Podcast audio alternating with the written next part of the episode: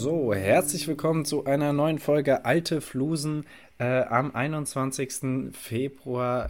Wir feiern heute den kirchlichen Gedenktag von Lars Levi Lestadius. Es war ein schwedischer Pfarrer, aber er hat den geilsten Beinamen aller Zeiten. Christoph, weißt du, wie Lars genannt wird? Apostel der Lappen. Oh Apostel der Lappen. Das ist der schönste Folgentitel, wenn wir das nicht 21. Februar nennen würden. Ähm, ja, oh, Lappen ist das, Mann, ist das ähm, ist veralteter Name für das äh, Volk der Samen. Äh, das ist ein indigenes Volk im Norden von äh, Fenoskandinavien. Ähm, aber merkt euch einfach nur Apostel der Lappen. Und ja. jetzt gibt euch Christoph erstmal äh, französische Facts. Französische Facts, ja. Ähm, also erstmal ist Apostel der Lappen wunderbar. Also wenn euch irgendwann mal jemand fragt, ob ihr einen Apostel kennt, dann haut euer Wissen raus.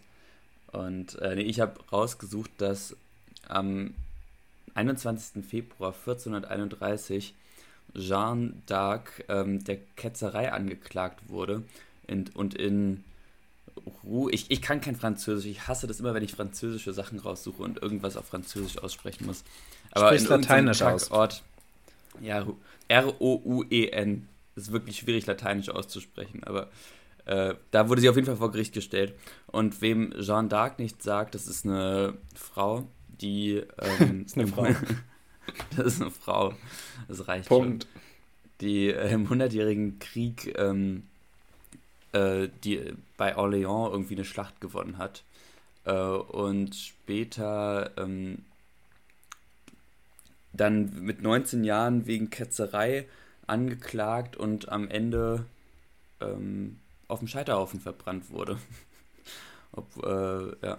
Und äh, eine Bitte, wenn mir irgendjemand den 100-jährigen Krieg in fünf Minuten knackig erklären kann, dann bitte bei mir melden. Ich habe gar keinen Bock, mich da durchzulesen. Mhm. Frankreich und England, die feiern sich nicht. Okay. Fünf Sekunden.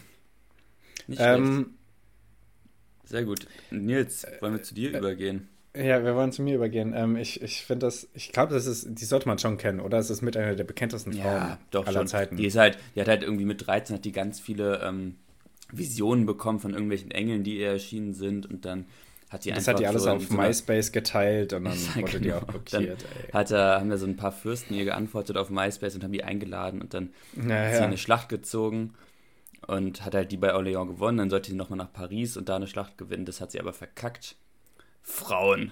Nee, ähm, und dann ist sie da halt, ja. Wurde hat den Beinamen die Jungfrau von Orléans, ne? Äh, Orléans sagst. Ich ja, schon. ich glaube schon, ja, kommt hin. Ähm, ja, äh, gehen wir zu einer Nicht-Jungfrau über. Ähm, Julius II., ähm, ursprünglich Giuliano della Rovere, ähm, war vom 1. November 1503 bis zum 21. Februar 1513 römisch-katholischer Papst. Er, er, ist ein richtig geiler Dude, denn äh, heute ist übrigens der Todestag, ähm, äh, Trauer da an der Stelle, ähm, hat, hat bei Wikipedia auf jeden Fall äh, bei der Kurzfassung des Todestages ähm, 15. 1513 äh, Julius II. Papst, Diplomat, Feldherr, Auftraggeber des Deckengemäldes in der Sixtinischen Kapelle. Finde ich, find ich einen geilen Beinamen. Ähm, ja. als Beschreibung. Das ist ähm, äh, auf einer Stufe mit deutscher Terrorist, sage ich so. ähm, und ist ein wilder Dude. Er hat nämlich ähm, im Jahr 1506 die päpstliche Leibwache der Schweizer Garde ähm, gegründet und äh, verstand sein Amt vor allem im Sinne eines italienischen Territorialfürsten, deswegen auch Feldherr. Während seiner Amtszeit berief er das fünfte Laterankonzil und am 18. April 1506 begann er den Baum des Petersdoms mit der Absicht, die, die größte mm. und prächtigste Kirche des Erdkreises zu bauen. War auf jeden Fall ein ähm, der wollte, der wollte, der wollte in Erinnerung bleiben. Ähm, ich finde es immer so deprimierend, wenn, wenn, wenn, du so einen Bau startest, dann weißt du ja, dass noch die 30 Päpste nach dir oder so das nicht, die nicht fertig sehen werden. Also, weißt du, der, der startet so ein Bauprojekt und sieht dann vielleicht so eine Grundmauer mal stehen, wenn er stirbt. Ja, und ich glaube, die waren auch so richtig undankbar, weil das ist ja dann schon irgendwie Auf, Aufgabe und Arbeit und so und die sind so, äh, nö, oh, gar nee, keinen Bock jetzt Steine zu schleppen. Gar keinen Bock. Ähm, ja, genau. Und heute, heute ist tatsächlich, äh, gab es einige Attentate ähm, unter anderem auf Malcolm X und Kurt Eisner.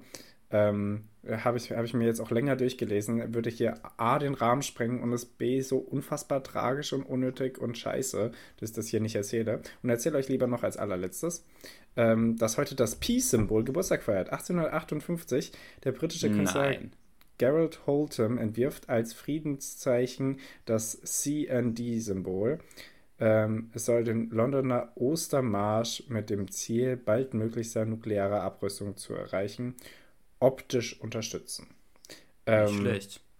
Und äh, da bin ich auf, auf äh, Friedenszeichen, gab es hier noch als, als Hyperlink, bin ich draufgegangen.